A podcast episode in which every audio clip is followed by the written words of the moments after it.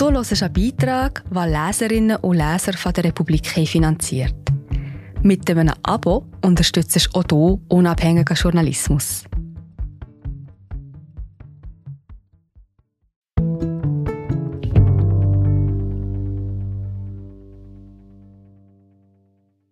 Spardruck und fehlende Perspektiven drängen Journalisten aus dem Beruf.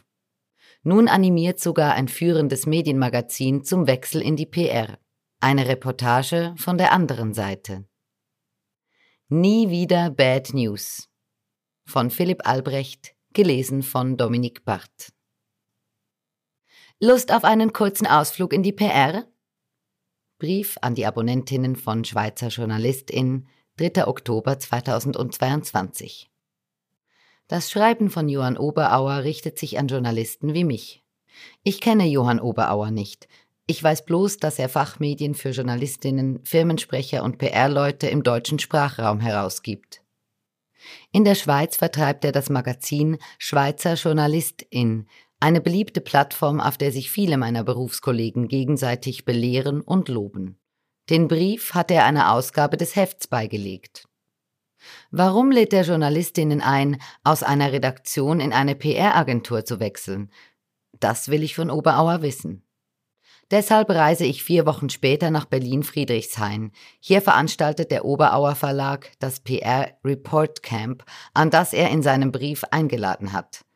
Vertreter der Public Relations, der Öffentlichkeitsarbeit treffen an dieser Jobmesse auf Medienschaffende und Studierende. Podien, Workshops und eine feierliche Preisverleihung stehen auf dem Programm. Und vielleicht erhalten Sie als Abschluss noch ein ernstzunehmendes Jobangebot. Brief vom 3. Oktober 2022. Natürlich ist das mehr als ein kurzer Ausflug, wie es Johann Oberauer nennt. Der Verleger aus Salzburg gibt den Türöffner in eine neue Branche. Neu ist das nicht. Viele meiner Berufskolleginnen wandten sich in den letzten Jahren vom Journalismus ab. Die meisten von ihnen kommunizieren jetzt für Unternehmen, staatliche Institutionen oder Verbände. Oder sie beraten Regierungsrätinnen und Konzernchefs. Zwischen 2016 und 2020 verabschiedete sich im Schnitt jede Woche eine Journalistin aus dem Beruf. Im Jahr darauf waren es bereits knapp zwei pro Woche. Nicht alle gingen freiwillig.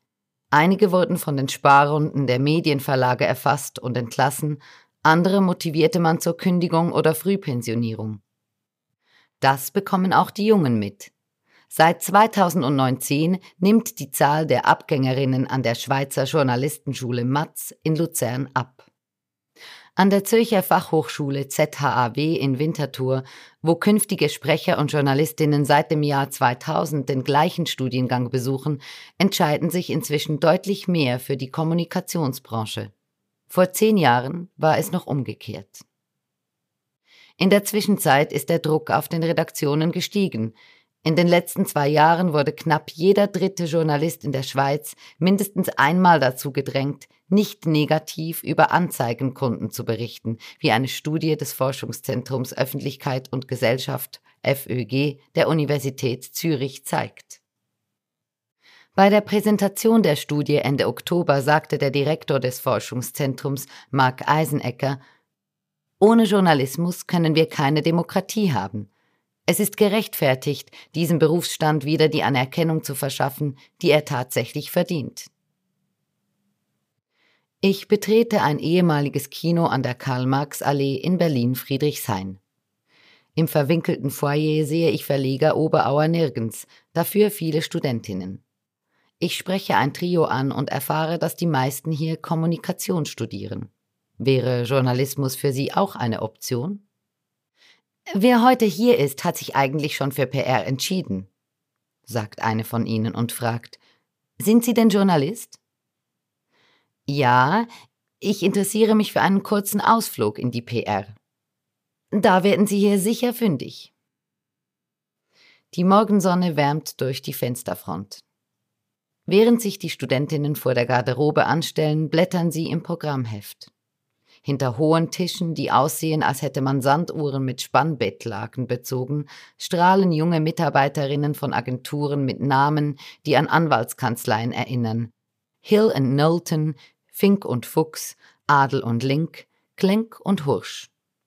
Später strecken sie den Studentinnen QR-Codes entgegen, die zu Jobangeboten und LinkedIn-Profilen führen. Die wenigen Agenturmänner über 40 ziehen ab und zu Visitenkarten aus dem Jackett. Bei einem Podium im Saal 2 erfahren die Studentinnen, dass sie am längeren Hebel sind. Kommunikationstalent. Wir sind gerade wieder da. Hallo, ich bin Marie José, Wissenschaftsjournalistin bei der Republik. Und ich tue dich hier kurz stören. Mir gefällt bei der Republik, dass sie vertiefen. Es sind mehrheitlich Geschichten, die auf Hintergrund eingehen. Für das Lesen oder Hören, beim Joggen, beim Kochen oder wie man noch einen langen Tag vor dem Computer einfach möchte die Augen zutun. Wir sind werbefrei und nur von unseren Leserinnen und Lesern finanziert. Unter republik.ch slash hallo kannst du auch hier ein Abo lösen. So, und das war es auch schon mit der Störung.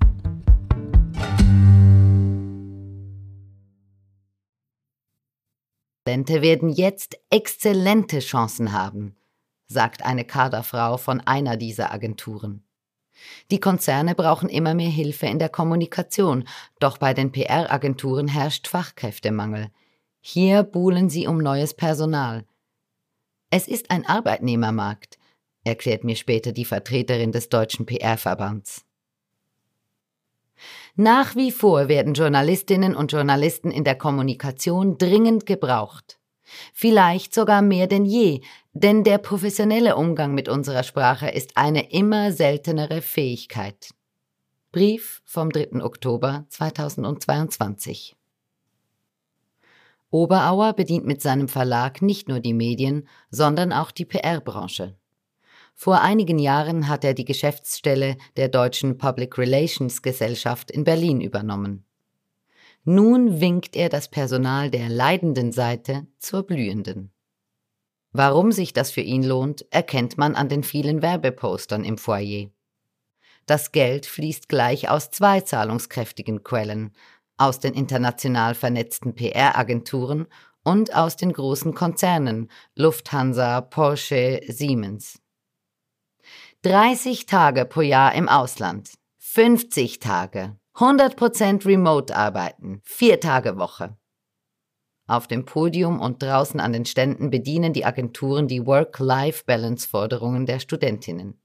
An Stellwänden hängen Jobinserate für PR-Trainees und Corporate Communications Consultants.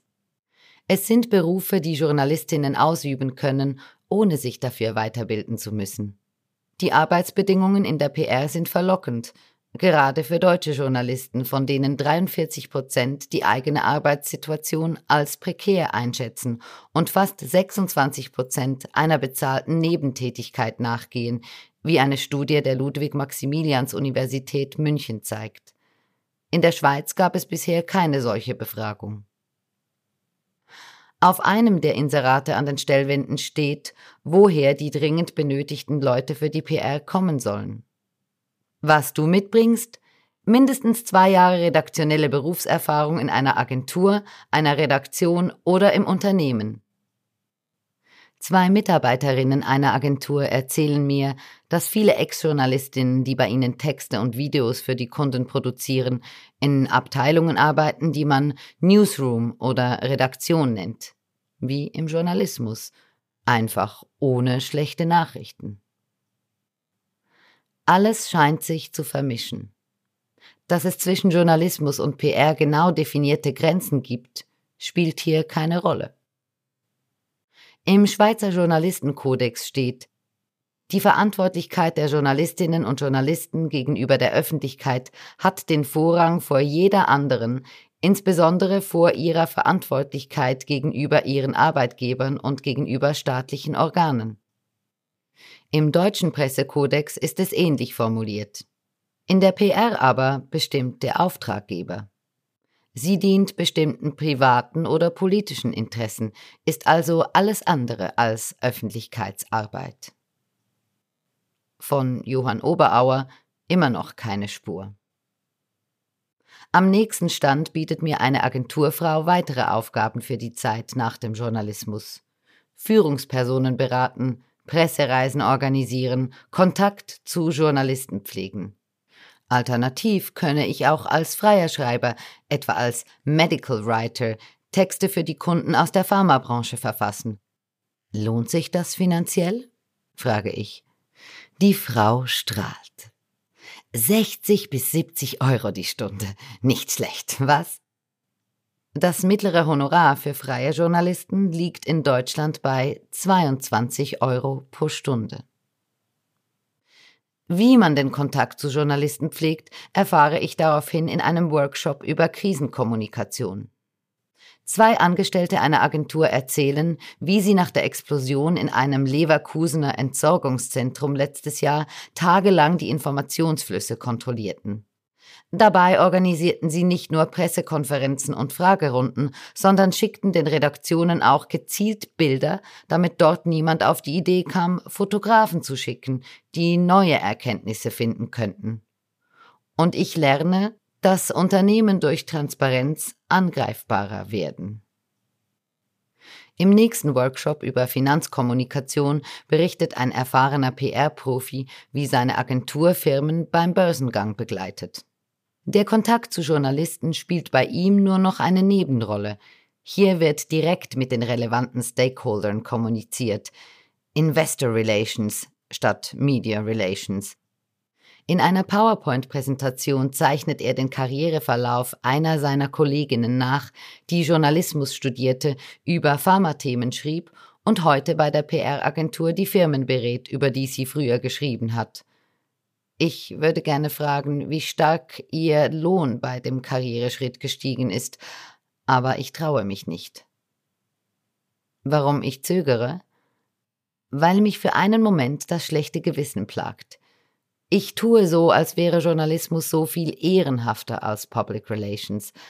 Dabei lassen viele meiner Berufskollegen zu, dass die Trennung zwischen den beiden Disziplinen zunehmend diffuser wird. Wie neulich der Sonntagsblick. Zwei Tage nachdem die Uhrenmarke Breitling ihre Werbepartnerschaft mit dem Fußballprofi Erling Haaland öffentlich gemacht hatte, erschien im Sportteil ein Exklusivinterview mit dem Norweger. Auf einem der Bilder betrachtet Haaland in den Rängen sitzend nachdenklich seine Breitling-Uhr. Auf einem anderen hält er sie direkt in die Kamera. Die Sportchefin der Blick-Gruppe sprach mit ihm nicht nur über Fußball, sondern stellte Fragen zum neuen Sponsor und zu seiner Schweizer Uhr am Handgelenk. Am Ende des Interviews stand in einer redaktionellen Anmerkung unter anderem der Satz Breitling gilt als Pionier im Bereich der Funktionsuhren für die Navigation. Was viele in der Branche an diesem Interview schockierte, waren nicht nur die Fragen und Bilder, Erschreckend war die Selbstverständlichkeit, mit der die sonst so kritische Journalistin den Werbekuh von Breitling als journalistische Arbeit verkaufte. Auf Twitter antwortete sie einem Kritiker, es sei Standard, sich vom Sponsor des Interviewpartners Fragen vorgeben zu lassen. So läuft's amix. Der letzte Workshop am PR Report Camp in Berlin. Zwei Ex-Journalisten erzählen, wie sie die Finanzindustrie sympathischer machen. Ihr Auftrag? Privates Anlegen im Volk pushen. Keine einfache Aufgabe in einem Land, in dem die Finanzindustrie noch unbeliebter ist als die Medien. Sie berichten etwa von Studien, die sie selber in Auftrag geben und den Zeitungen schmackhaft machen.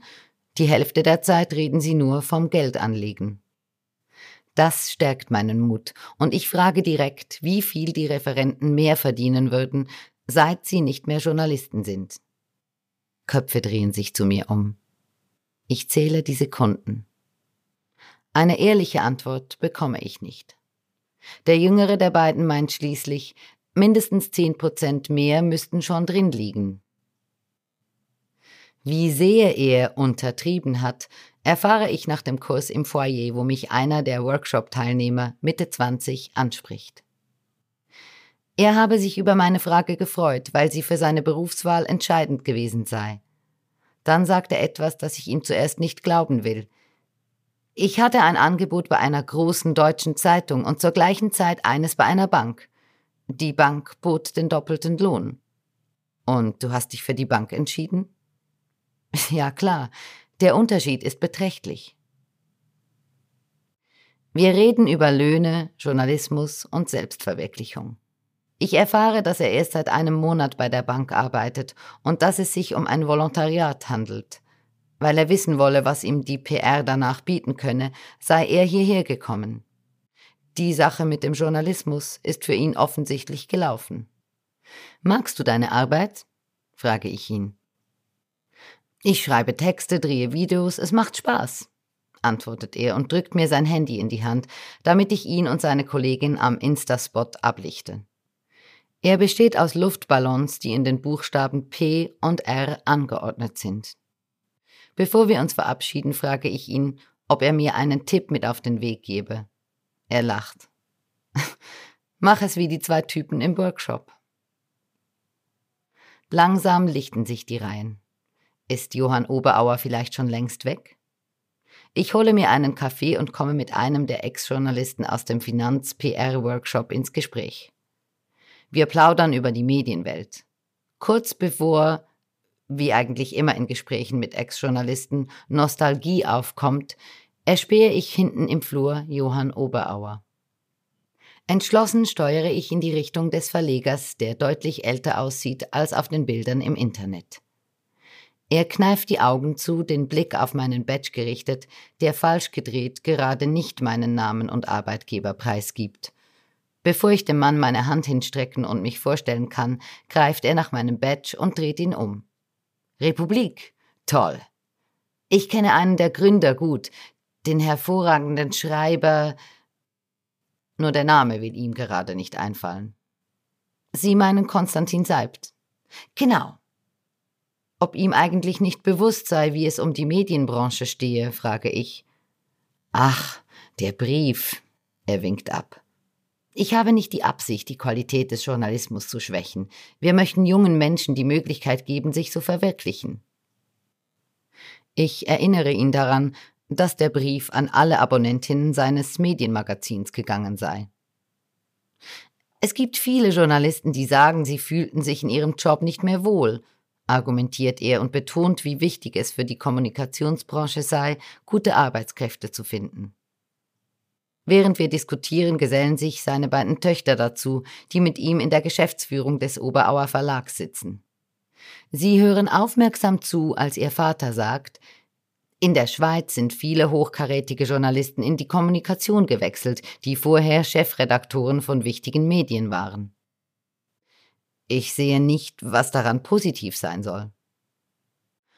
Es habe immer auch Seitenwechsel in die andere Richtung gegeben, entgegnet er, ich habe selber sieben Jahre lang in der Kommunikation einer Bank gearbeitet. Das hat mich frustriert. Also habe ich die Seite in die andere Richtung gewechselt. Ich werde ungeduldig. Für Sie als Verleger ist das sehr lukrativ, wenn Sie der PR-Branche zudienen.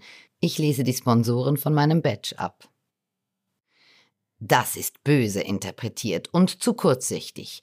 In der PR wird auch nicht mehr mit Geld um sich geworfen. Dann senkt er die Stimme. Worum geht es eigentlich? Die Jungen suchen Sinnhaftigkeit. Seine Tochter ergänzt. Und Wertschätzung für ihre Arbeit. Der Vater nickt.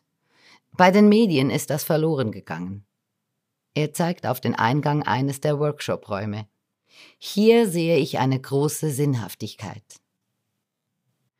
Ich schaue mich um und sehe, dass die Studentinnen inzwischen jungen Männern Platz gemacht haben, die Stühle, Gläser und Scheinwerfer in einen großen Saal tragen. Oberauer führt mich in den festlich geschmückten Raum, wo das Dinner mit Preisverleihung vorbereitet wird. Egal welcher Beruf, die Menschen bräuchten Wertschätzung für ihre Arbeit, sagt er und zeigt in den Saal hinein. Wertschätzung und Sinnhaftigkeit. Und sonst? Nichts. Wir verabschieden uns.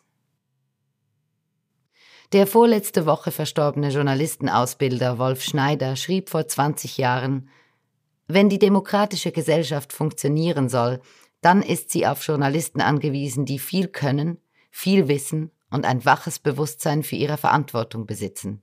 Nur dann können sie ihrer zweifachen Aufgabe gerecht werden, durch den Dschungel der irdischen Verhältnisse eine Schneise der Information zu schlagen und den Inhabern der Macht auf die Finger zu sehen. Wer ab und zu auch einen kurzen Ausflug in die PR macht und die Interessen solcher Machtinhaber vertritt, kann diesen journalistischen Auftrag nicht erfüllen. Doch das ist noch nicht das Ende dieser Geschichte. Nach meinem Besuch in Berlin verfasst Oberauer nämlich wieder einen Brief, den er der neuen Ausgabe von Schweizer Journalistin beilegt. Darin erwähnt er mich. Und er rechtfertigt sich. Bericht von meinem Ausflug in die PR. Ich schreibe Ihnen diese Zeilen aus Berlin von unserem PR Report Camp 2022. Sie erinnern sich vielleicht, ich hatte vor Wochen hierher eingeladen zur größten PR-Jobmesse für junge Menschen. Dass ein Branchenmagazin für Journalistinnen und Journalisten zum Blick über den Tellerrand aufruft, hat mir viel Kritik eingebracht, ganz besonders in der Schweiz. Ich werbe Journalisten für die PR ab, war der Vorwurf. Zum Camp in Berlin hat das renommierte Schweizer Online-Medium Republik gestern sogar einen Journalisten zur Nachschau geschickt. Was hat er gesehen? Mehr als 500 junge Menschen, alles Studentinnen und Studenten deutscher Hochschulen, die Orientierung suchten. Dazu 70 PR-Profis der wichtigsten Unternehmen Deutschlands, die Fragen beantworteten. Echt beeindruckend. Und junge Journalisten? Ich kann beruhigen. Bis auf den einen Republikjournalisten war niemand nach Berlin gekommen. Entwarnung für die Branche? Ich finde nicht. Wir haben einen extremen Wettbewerb um die besten Köpfe, längst auch im Journalismus. Und der Ansatz, ich sage denen nicht, was es alles gibt, ist wohl die schwächste Ansage. Ich habe meine ersten Berufsjahre in der PR verbracht und bin dann in den Journalismus. Und der Republikjournalist, der mich in Berlin grillen wollte, er war vorher Offset-Drucker. Er hat übrigens kluge Fragen gestellt, wenngleich ich zeitweise den Eindruck hatte, als habe er seine Geschichte bereits im Kopf und wollte von mir nur noch passende Zitate. Brief an die Abonnentinnen von Schweizer Journalistin, 4. November 2022. Oberauer hat recht. Ich war früher Offsetdrucker.